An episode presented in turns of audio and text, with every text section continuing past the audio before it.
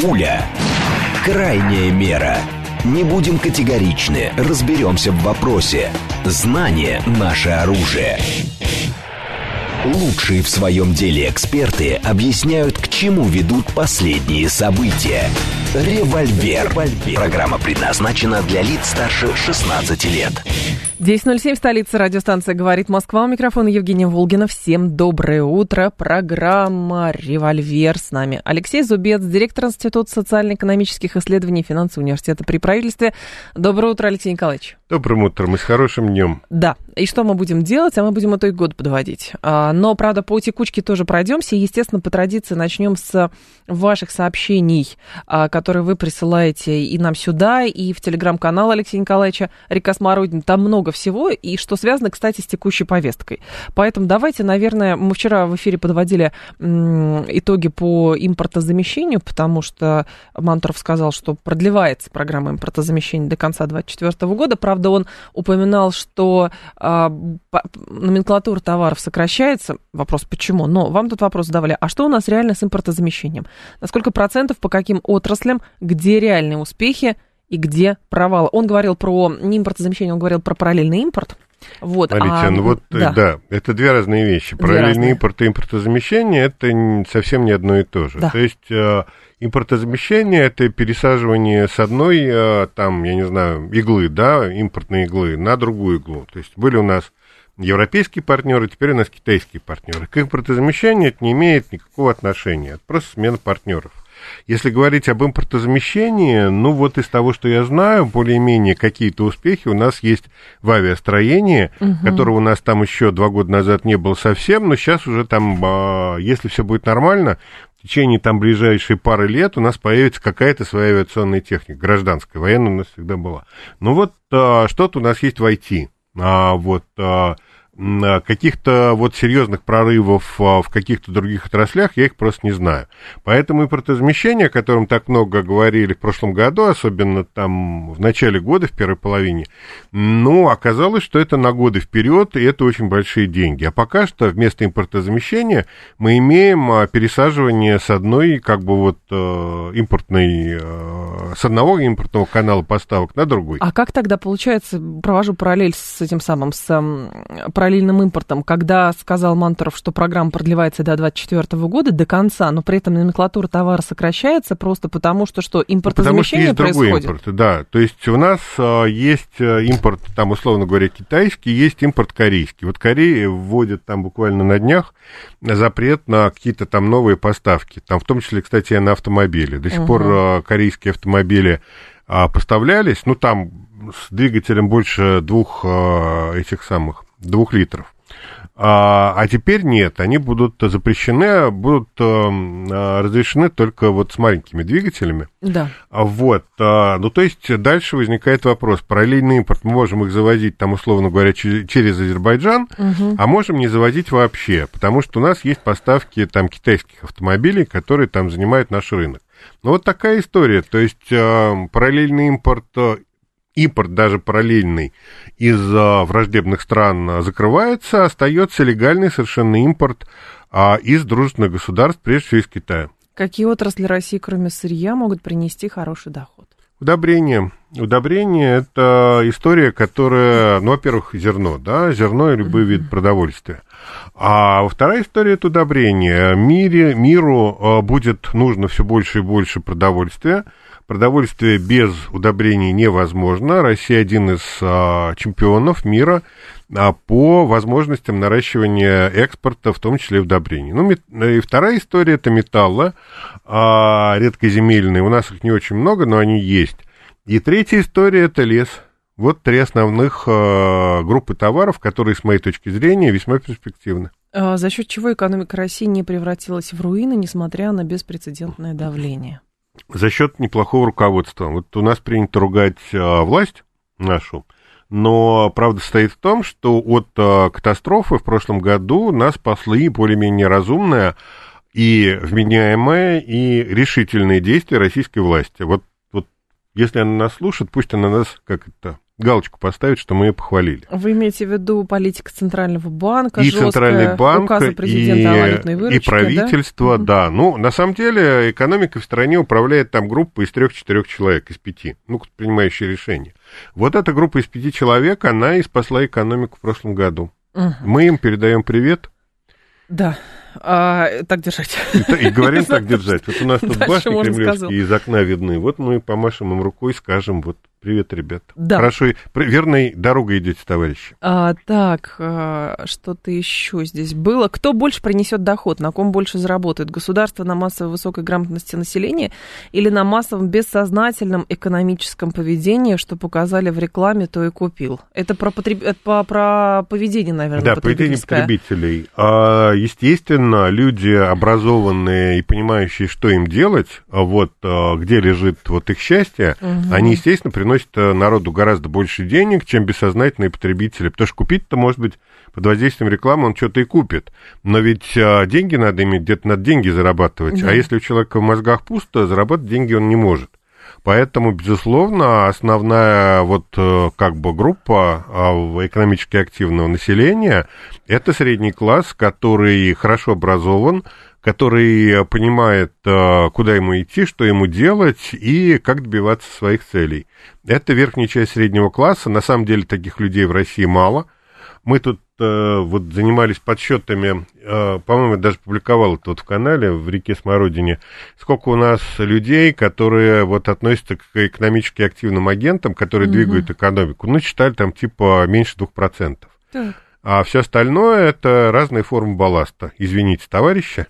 А, но вот активных агентов в нашей стране крайне мало. Тогда следующий вопрос. Увлечение населения в инвестиционную жизнь э, страны. Обучение как инвестиции, рождение детей как инвестиции, обращение акций как инвестиции и так далее. Ну, дети это не инвестиции, потому что дети это инвестиции, но не в финансы не в, и не в а, доходы. Дети это инвестиции в вечность. Когда человек стареет, то он видит, смотрит, видит, смотрит на своих детей, видит их и понимает, что он жизнь прожил не зря, он продолжил продолжится в своих детях. А вот, а, как с финансовой точки зрения дети это убыточные инвестиции, причем сильно убыточные. Я тут видел данные а, вот а, соотношение расходов на ребенка и доходов, которые обеспечивают от поддержки, которые он обеспечивает родителям в старости, но это, это катастрофа, да, с точки зрения финансов. С точки зрения финансов детей иметь не надо. А вот с точки зрения вечности. самоощущения, вечности, да, это то, что надо. Вот, насчет инвестиций в акции, ну, если честно, вот я не очень верю в рынок фондовый финансовый. Я, например, ну, мне больше нравятся инвестиции в какие-то реальные активы, ну, например, там в металлы. Или нефть. Но нефть, она более спекулятивная, там сложнее, а вот, например, там медь, никель, такие какие-то простые, понятные вещи – вот с точки зрения инвестиций, с моей точки зрения, это перспективные активы. То есть, условный э, Apple... Без инвестиционных советов. Не То считайте есть... моих слова инвестиционным советом. То есть, условный Apple это скорее спекуляция и воздух, а вот если да.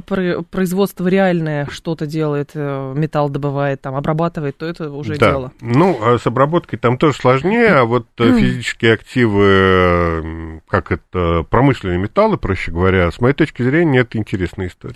Как вам инициатива Китая по упрощению китайской а, ЦБ может и в России пора, а, в общем, что там, закрыть лавочку, если ЦБ может бороться только с ветряными мельницами. Это вопрос в пику вашему утверждению, что финансовые власти как раз молодцы. А смотрите, почему ЦБ в Китае теряет свои полномочия? Потому что а, китайская экономика становится гораздо более дирижистской, да, она управляемая. Потому что в Китае, китайцы прекрасно понимают, что они напрямую движутся к серьезному конфликту Соединенными Штатами. Этот конфликт не за горами. Там сейчас его нет, безусловно, китайцы постараются его отодвинуть на максимальное количество лет, но, в принципе, вот э, как это, эксперты, да, по mm-hmm. американо-китайским отношениям говорят, что этот конфликт неизбежен. А в условиях, когда прекращается война, э, приближается война, извините, а, не до либерализма. Поэтому в плане подготовки к конфликту угу. они уменьшают э, финансовую свободу э, вот э, Центрального банка. А если у нас, ну, давайте не будем переоценивать свободу Центрального банка. Опять же, вот я говорил, что у нас там экономику управляет человек 5, ну, 6 максимум. Uh-huh. А вот, и все эти люди действуют как бы единым секстетом, да?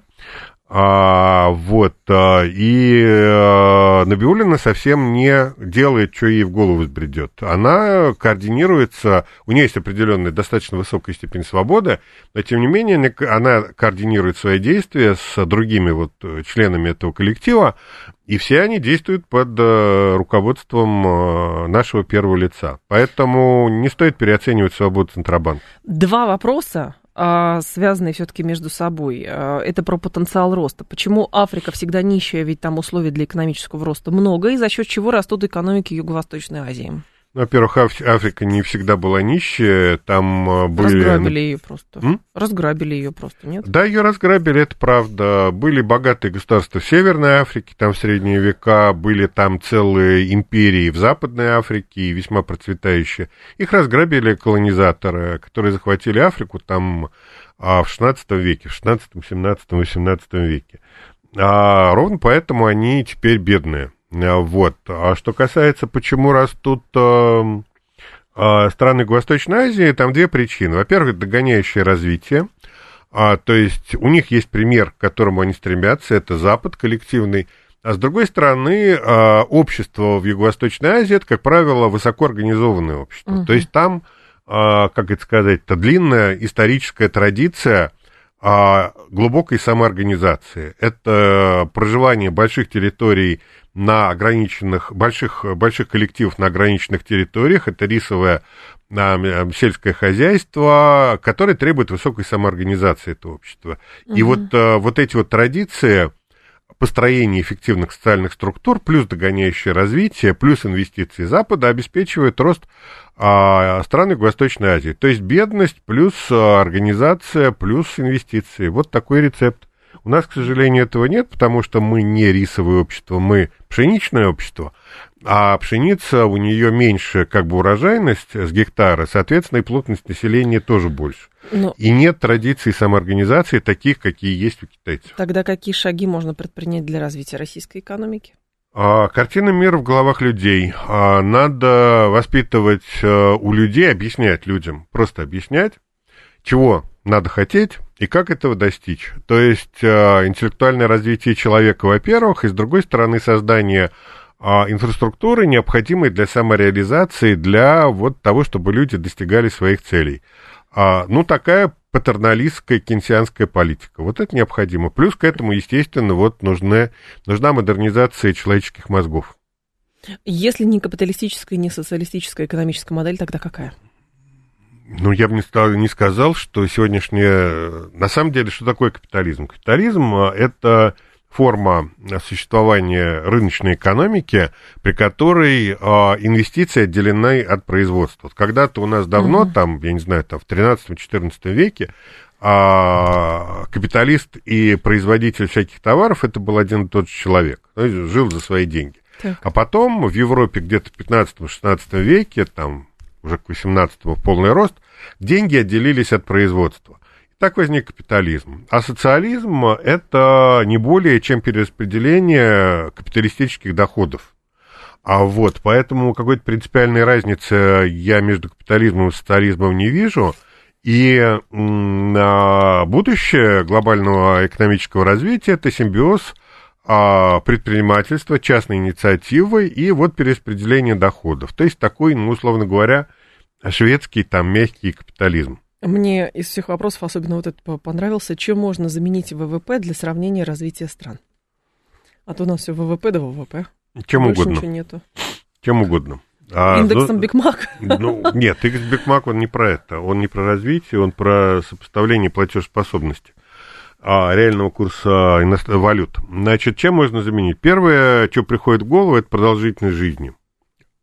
Продолжительность здоровой жизни это и есть вот один из показателей экономического благополучия, потому что если человек больной и живет недолго, то все остальное ему не нужно. Угу. А первое. Второе, есть такая замечательная метрика а, года счастливой жизни – это произведение средней ожидаемой продолжительности жизни на долю счастливых людей. То так. есть э, исходит из того, что цель человека это э, длинная жизнь в состоянии счастья.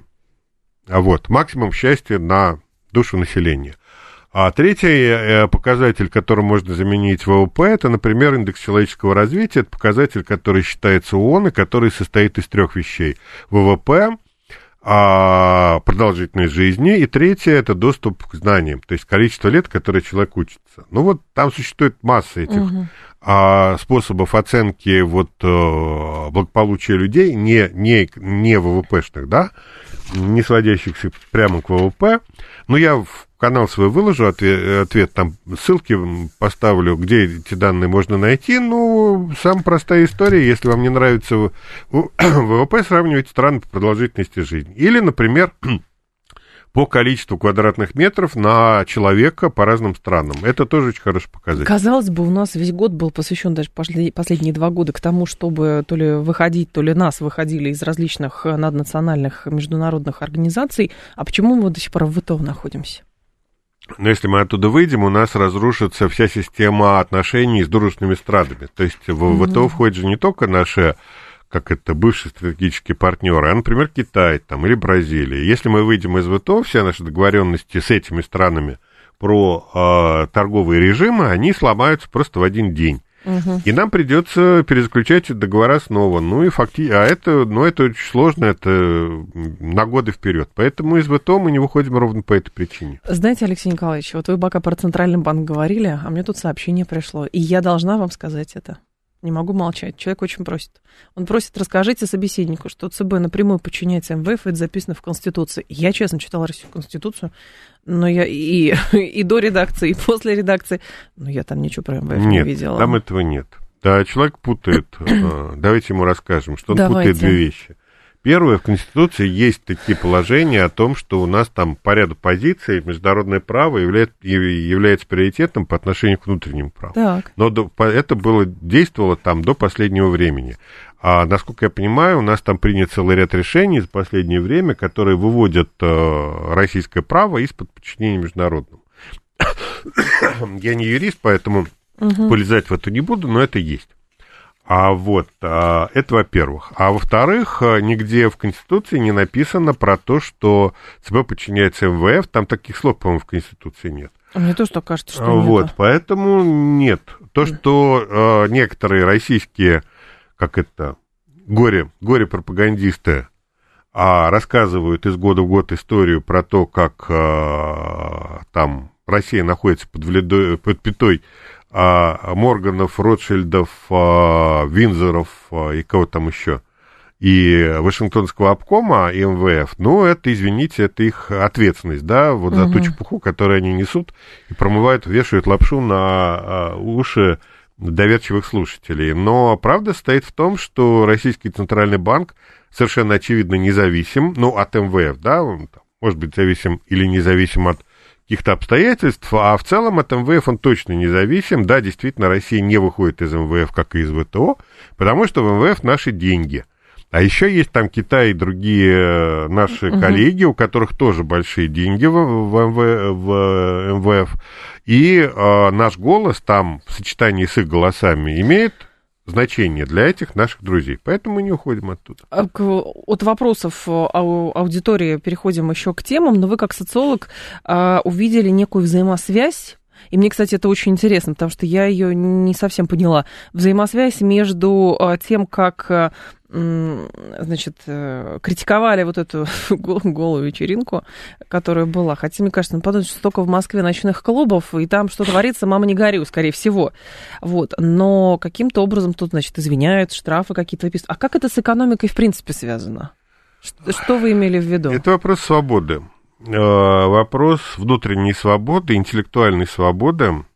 А смотрите, у нас есть российское законодательство – и когда мы говорим об этой голой вечеринке в кавычках, ну, насколько я понимаю, голый там только был один человек, все остальные были, были, были, были более или менее одеты, а возникает вопрос, там были нарушены российские законы или не были нарушены? Если они были нарушены, то а, те люди, которые допустили это мероприятие, должны быть а, наказаны в соответствии с российским законодательством.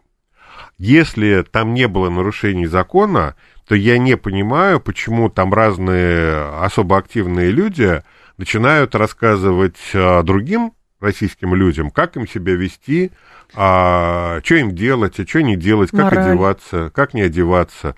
А, я не хочу, чтобы в нашей стране существовали там а, какой-то талибан, Запрещенный. Да? Он запрещен, он не может у нас да. существовать. Вот, а, который будет нам рассказывать, а, как нам себя вести.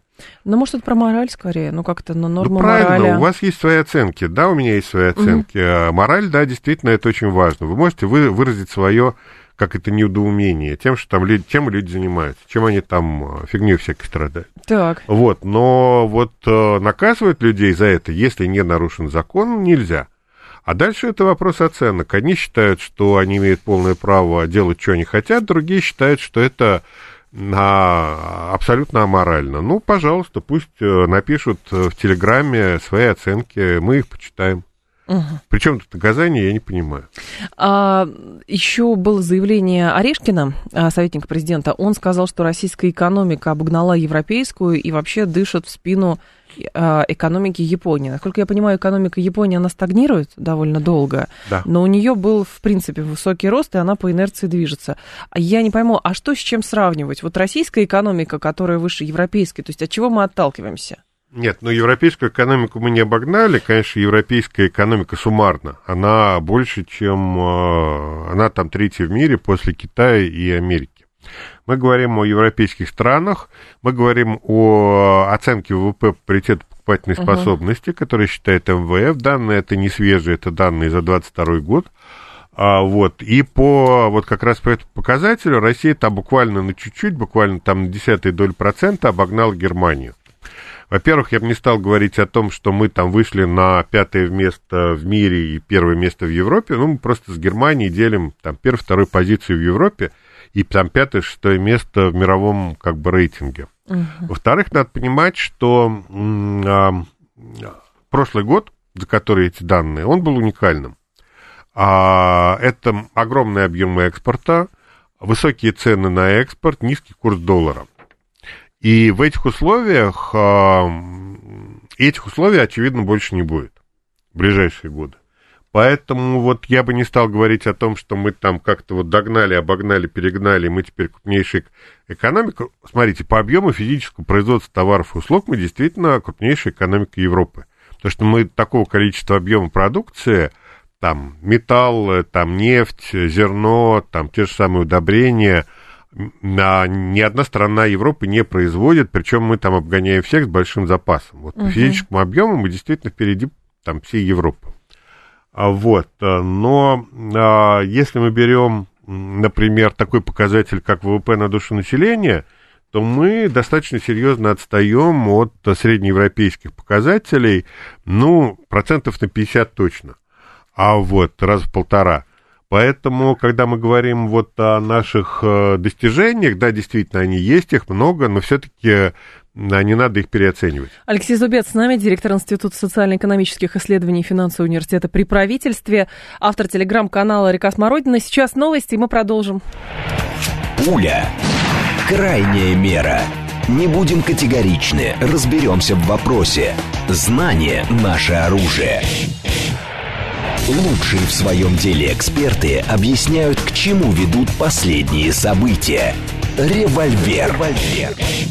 10.36, столица радиостанция «Говорит вас Москва». У микрофона Евгения Волгина. Мы продолжаем. Алексей Зубец с нами про экономику говорим. Еще из любопытного, что здесь было. Так, Владимир Путин подписал закон, подписал закон, который меняет параметры получения мат-капитала. Я, честно говоря, ждала от вас пояснений, что там, в принципе, меняется, и кому теперь мат-капитал не достанется. Иммигрантам. Мигрантам не достанется, которые приезжают в Россию, у них много детей, и мат-капитала у них не будет. А, и мат-капитала у них не будет. Да, то есть, но, но они, же рожа... они же рожают детей. Если получают... они, э, смотрите, э, то да. есть э, да, мат-капитал достанется детям, которые либо по рождению граждане России, то есть родились в стране у родителей, которые были гражданами России, uh-huh. а вот, то есть они как бы с самого начала, с момента рождения являются российскими гражданами, а всем другим нет. Ну, в этом, собственно, смысл. Это сделать так, чтобы Россия перестала быть интересна для миграции с точки зрения получения материнского капитала. Угу. Но при этом президент поручил Кабмину и Общественной палате до середины февраля представить предложение разработки документа стратегического планирования в сфере демографической безопасности. В течение года все прошлись по вопросам демографии. От э, вопроса, от рисков запрета абортов до того, что все равно рожаете больше, государство вам поможет, смотрите, сколько пособий, а вы все не хотите рожать. А тут еще другой документ про демографическую безопасность. Что это ну, такое? Мне понравилось две вещи. Во-первых, его надо сделать до февраля месяца, там до 15 или 14 февраля. То есть месяц, по сути, ну, да, людям типа дали. Месяц. Угу. А, ну, то есть а, много лет а, у нас не решается проблема рождаемости, а тут до 14 февраля разработайте план, как нам эту проблему решить. Ну, решить на самом деле очень просто. Как? Надо много денег. То есть все упирается в деньги. А? Естественно, а? конечно. То есть, э, ну, об этом мы говорили, кстати, в одной из передач. Надо да. брать э, многодетных женщин на содержание. То есть воспитание там трех, четырех, пяти детей это такая же работа, как э, хождение каждый день на работу. Так сейчас же говорят, уже пособия уже выше крыши, почему Какие не рожаете? пособия? Да нет никаких пособий. Ну, вернее, пособия есть, но они для, а, людей с маленьким для людей с низкими достатком. доходами, да. А, вот. А, ну и материнский капитал, при всем уважении к материнскому капиталу, это деньги на ребенка там на пару лет. А для того, чтобы ребенок встал на ноги, ну, там до 17, да, вот, а на какие деньги воспитывать этого ребенка в интервале от 2 до 15 лет, непонятно. То есть а, задача состоит в том, если мы хотим решить проблему демографии, задача стоит в том, чтобы сделать пособия большими, настолько значительными, что люди будут вот э, как бы воспитывать детей и не будут ходить на работу, а для них это будет работа, и угу. вот государство будет содержать эти семьи, вот тогда все будет в порядке. Тогда будут рожать. Тогда больше. будут рожать, конечно, это будет работа. А это получается, знаете как, они рожают ради денег, я вот это слышал много раз. Нет, они рожают, потому что им это нравится, да, им нравится быть многодетными, но они будут это делать, если у них будут решены материальные проблемы. Вот, то есть государство решает материальные проблемы, а, де, а женщины, там, семьи а, воспитывают детей. В любом случае, воспитание детей, ребенка – это огромный труд, на самом деле. И вот заставлять это делать людей там бесплатно и как бы это из любви к искусству, ну, это глупо. Какое-то количество любителей найдется, но их будет очень мало. А почему тогда такая, та, такие тезисы взаимоисключающие? То есть, с одной стороны, когда повышаются какие-то пособия, даже индексируется мат-капитал, а, или встает вопрос о том, чтобы из мат-капитала по нужде можно было какую-то физическую сумму вытащить, что тогда алкоголички будут рожать, детей выбрасывать и будут пользоваться этим мат-капиталом. Когда другие Если говорят, ну подождите... тогда они не получат материнскую вот, но сначала получится, а потом, вы, ну, такой тоже может быть. Это вот люди, которые пугают. И не очень понятно тогда, а, как бы не сформулирована сама по себе идея, сама по себе идея, зачем рожать много детей, хотя я всецело за то, чтобы дети рождались, абсолютно. Вот, меня ни в какой пропаганде child-free вообще невозможно э, уличить. Но сам факт, потому что, с одной стороны, э, для женщины, например, возникает, а справлюсь ли я, и многие современные женщины принимают решение о том, чтобы рожать второго и последующего детей, может быть, даже и первого, из расчета что я справлюсь с этим сама, потому что с мужем может все что угодно случиться. Но ей говорят, ты рожай, а мы поможем. А потом в итоге выясняется, что денег не хватает. Да, да, да. И что сбивает мотивацию. Ну, вот, поэтому, да, действительно, единственный способ решить проблему рождаемости – это очень большие деньги. Пока их нет, э, мы не решим эту проблему. Ну, собственно, и вся история. Тут даже говорить угу. не о чем. 7373948, звонки примем. Люди хотят да, с вами разговаривать. А, здравствуйте, мы слушаем вас, пожалуйста по теме, вопросы. Алло. Евгений Алексей, вот да. я слушаю ваши передачи регулярно. Вот в ваших поступлениях и вашего коллеги по финансовому университету Константина Симонова ага. звучит такая мысль, что главный компонент экономики России, экономики России – это сырьевая игла. Ну, то есть вот экспорт нефти, газа, там, металла, древесины и так далее. Ну, почему бы нам не взять другую точку зрения, что главное это создание высокотехнологичной продукции. Ведь такая точка зрения, что э, превратиться в сырьевой придаток – это наша судьба, это обрекает страну на деградацию. Вы Спасибо. Спасибо. Смотрите, очень простой как бы ответ на ваш вопрос. А если мы говорим о а, как бы развитии страны, развитие должно опираться на, на сектора экономики с высокой производительностью труда. А как раз сектора, сектора сырьевые являются секторами с высокой производительностью труда. Мало людей, большой объем продукции, который купит во всем мире. Поэтому а, вот именно там производится большая часть тех денег, на которые мы живем. А если мы говорим о выходе на какие-то новые высокотехнологичные угу. сегменты экономики, мы туда просто опоздали. Для того, чтобы туда выйти, надо было уходить лет 20, 30, 40 лет назад. А потому что если мы выйдем сегодня туда, мы обнаружим, что там уже сидят компании, у которых все в порядке, которые уже научились делать айфоны, которые делают их дешево и прекрасного качества, ну не айфоны, условно говоря, сотовые телефоны. И если мы хотим сделать, вытеснить, там, захватить какую-то часть рынка, нам нужны инвестиции на много лет и никаких гарантий того, что это все сработает. Поэтому э, инвестиции в сырьевые э, сектора экономики, они более выгодны, чем инвестиции в производство высокотехнологичной продукции. Вот, собственно, и вся история. Мы просто опоздали. 7373948, давайте вас еще послушаем. Здравствуйте, алло, пожалуйста. Алло, здравствуйте. Игорь, Игорь Москва. Да, Игорь.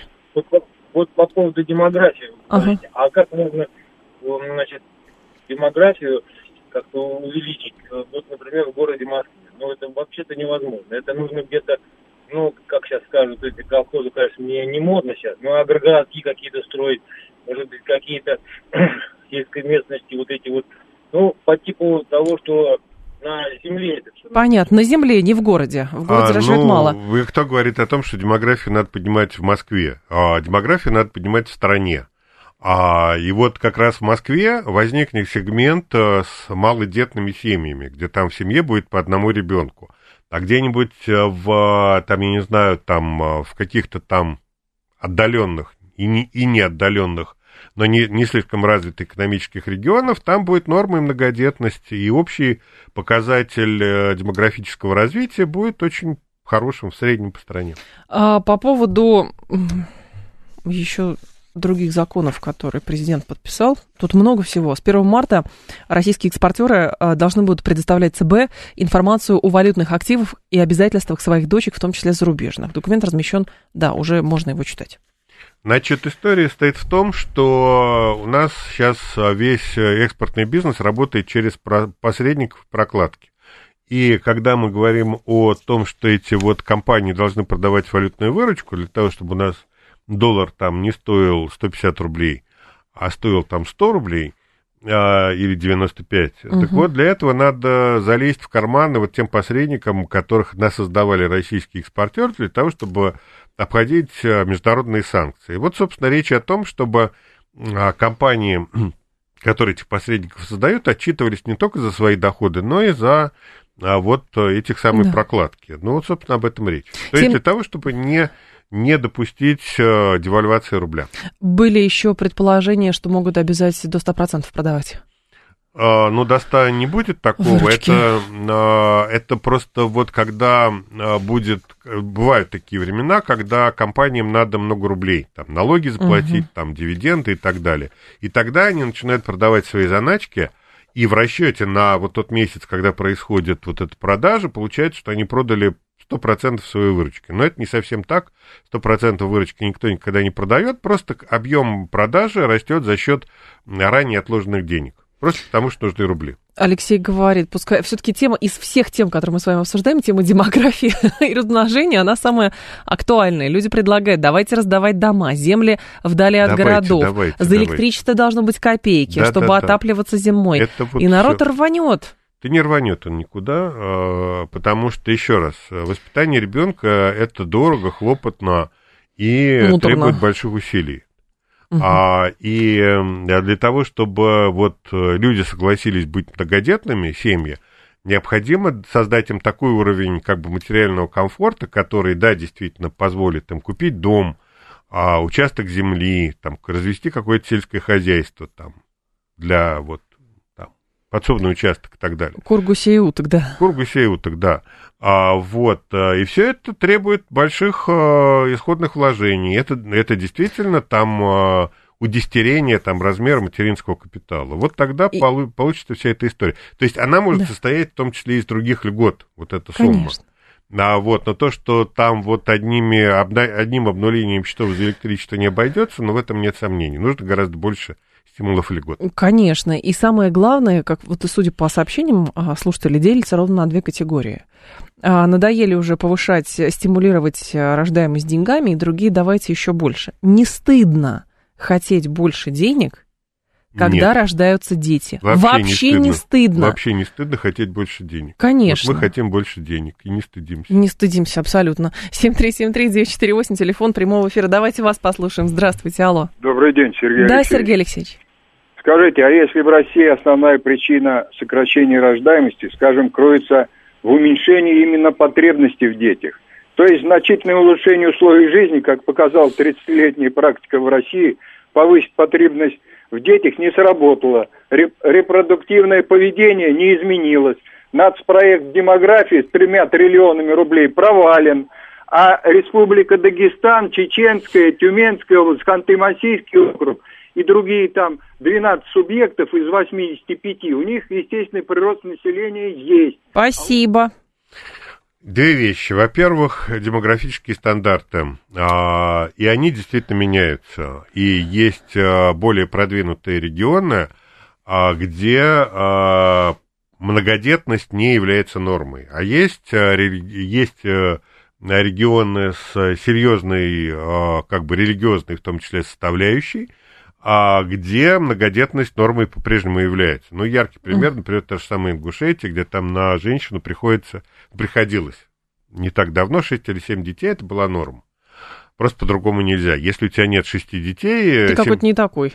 Ты, да, ты, ты, какой-то, ты какой-то, да, не, странный и не такой, как все.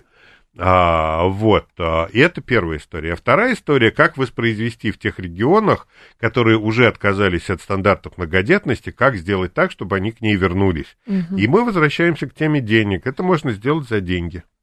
А, так, нужно работать не с молодыми семьями, а с 13-летними подростками. Нужно им просто вбивать в голову, что многодетность это хорошо, что не много выйдет. детей это хорошо. Не выйдет.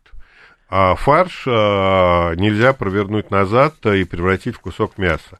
Если женщина таки поняла, что многодетность не является нормой, и вообще там не только женщина. Рожать ее нельзя заставить. Вот, да. рожать ее заставить нельзя. То есть э, вот если бы мы говорили, мы там жили в начале там 20 века, когда многодетность была нормой, и женщины не понимали, себе, не понимали, как можно быть бездетным, а бездетность это вообще было какое-то извращение и отклонение, а вот тогда да, вот, как прокаженный фактически. Да, да, да. Вот. Угу. Но сейчас, когда а, общество уже как бы изменилось, и эти стандарты стали а, совсем другими, вернуть их уже нельзя.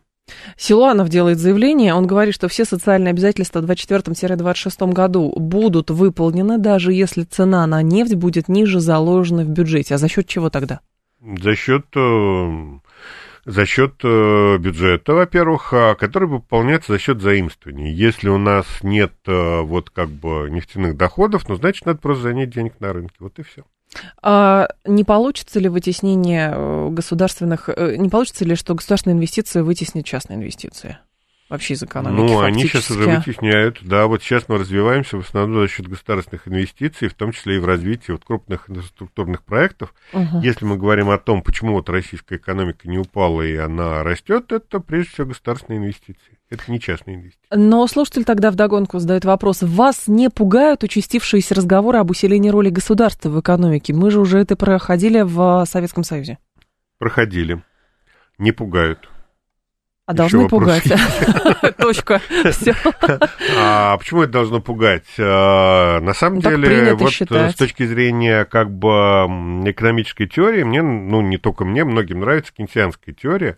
А в кейнсианской теории, кейнсианские подходы к развитию экономики, там государство играет основную роль, которая, во-первых, задает деньги, дает много денег, а во-вторых, оно задает стандарты развития бизнеса. Это то, о чем мы начали, с чего начали нашу передачу – о формировании картины мира, о формировании навыков и стандартов а, всякого там экономического, социального поведения, э, за счет чего развивается э, общество. То есть э, государство является формирующим элементом а для вот общественной экономической жизни. Почему это должно меня пугать?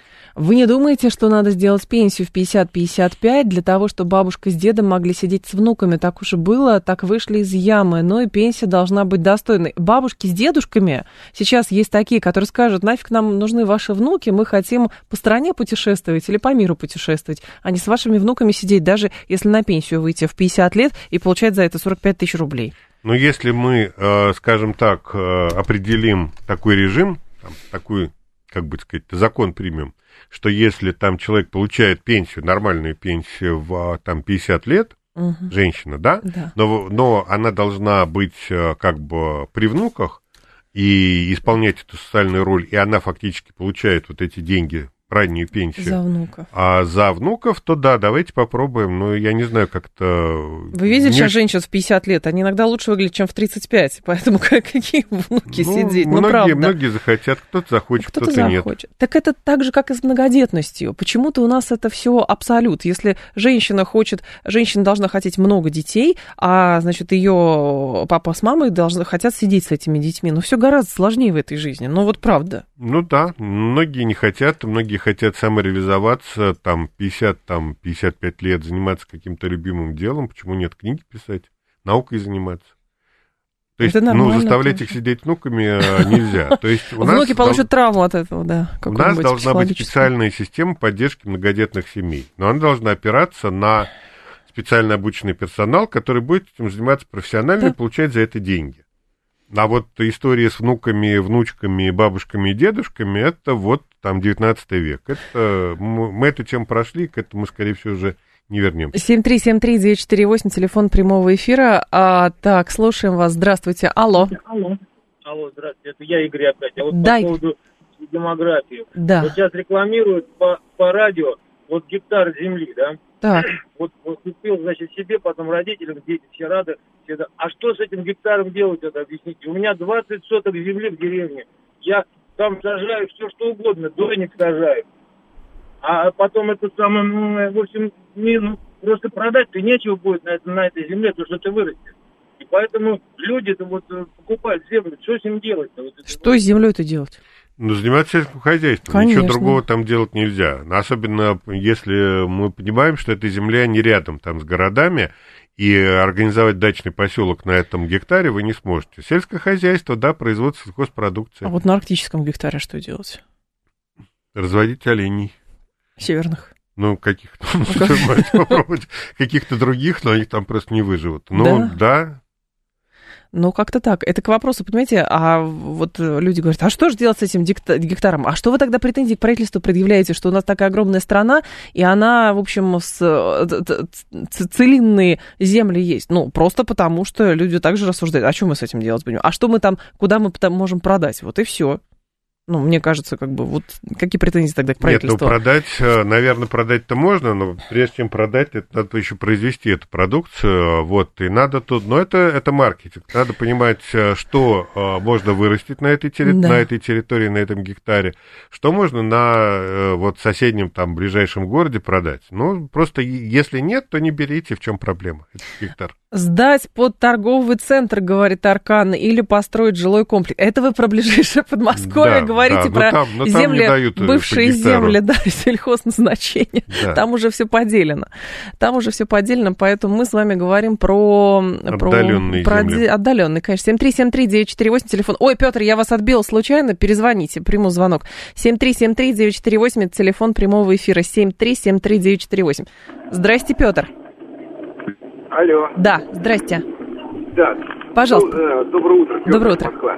А, вот что касаемо северного гектара, вот мне, честно говоря, не совсем понятно, как вообще правительство на этот, э, на этот счет думает, если дальше, большой проблемой э, ну, является завоз, на, ну, северный завоз как бы, материалов, там, солярки, всего чего угодно. Там электричества как бы, ну, нету, стройматериалов нету как вести вообще туда стройматериалы, электроэнергию, как дороги, там, ну, вообще же ничего нет. Никак. Спасибо. Никак. Не берите этот гектар, пусть он останется у государства. И, и вам не нужно будет туда тащить стройматериалы и электричество. И опять замкнутый круг получается. Правительство говорит, когда спрашивают там, почему нет э, той или иной железной дороги или электрификации, говорит, так там людей нет, а люди говорят, ну мы бы там что-то построили, но не можем. Так там э, инфра... коммуникации, инфраструктуры нет. На стране плохой климат, надо это признать. А из всей территории страны пригодно к ведению сельского хозяйства там процентов 20 от силы, может меньше 20 процентов.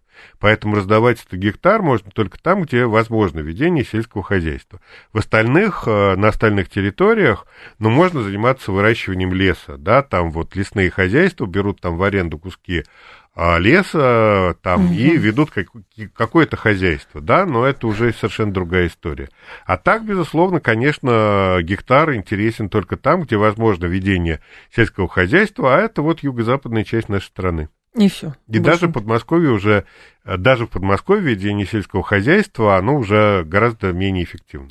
7373948, телефон прямого эфира. Может ли произойти исход населения на восток? Ну, в смысле, на дальний наш восток? Нет, не может. Почему? А что там делать? Там красиво. Ну, ну знаю. Как, оно туда и зайдет, и потом оттуда и зайдет точно так же. А вот Шишкова почитаешь и захочешь. Ну, это такая романтизация, конечно. Там Смотрите, Сибирь, Дальний Восток, Восток разный. Если мы возьмем там вот окрестности Владивостока, ну, там возможно ведение сельского хозяйства. Вот Владивосток это... Ой, там красота, да. А, вот, но если мы возьмем территорию, ну, Хабаровск, да, Хабаровский край, а вот, если мы возьмем территории там северные, более северные, там, в общем, можно только а, руду добывать или уголь. Вот что там делают в Магадане. Но там... Там э, уже есть кому добывать и руду, есть, и да, уголь. и руду, да. уголь, да, и гектар, и гектар с угольным месторождением получить невозможно, к сожалению. А вот я бы получил. Или с нефтяным месторождением, да, и поставил бы там вышку небольшую. И вот, качали бы. И качал бы, да. И был бы дальневосточный гектар а, с маленькой а, нефтедобывающей вышкой. Представляете, какая выжимка с этого гектара получилась бы? Феноменальная. По деньгам я имею в виду. Да, да, конечно. Так, а, гектар продают на дальнем, в дальнем Подмосковье, в Тверской области под любые цели. Можно иван-чай выращивать, в конце концов, Финист говорит. Ну, у людей есть какие-то мысли, что делать. Ну и слава богу, пусть берут. Кто им мешает? Пусть берут в любом случае. А почему и нет? 7373948, это телефон прямого эфира, 7373948 по коду 8495. Да, а у нас с вами что? А, мы уже не можем, потому что у нас информационный выпуск. Алексей Зубец был с нами, директор Института социально-экономических исследований финансового университета при правительстве, автор телеграм-канала «Река Смородина». Алексей Николаевич, спасибо. В новом спасибо году уже вам. увидимся. Да, с наступающим. А, с наступающим. Далее информационный выпуск. Я к вам в два часа вернусь, а в три часа у нас сегодня будет э, Константин Затулин.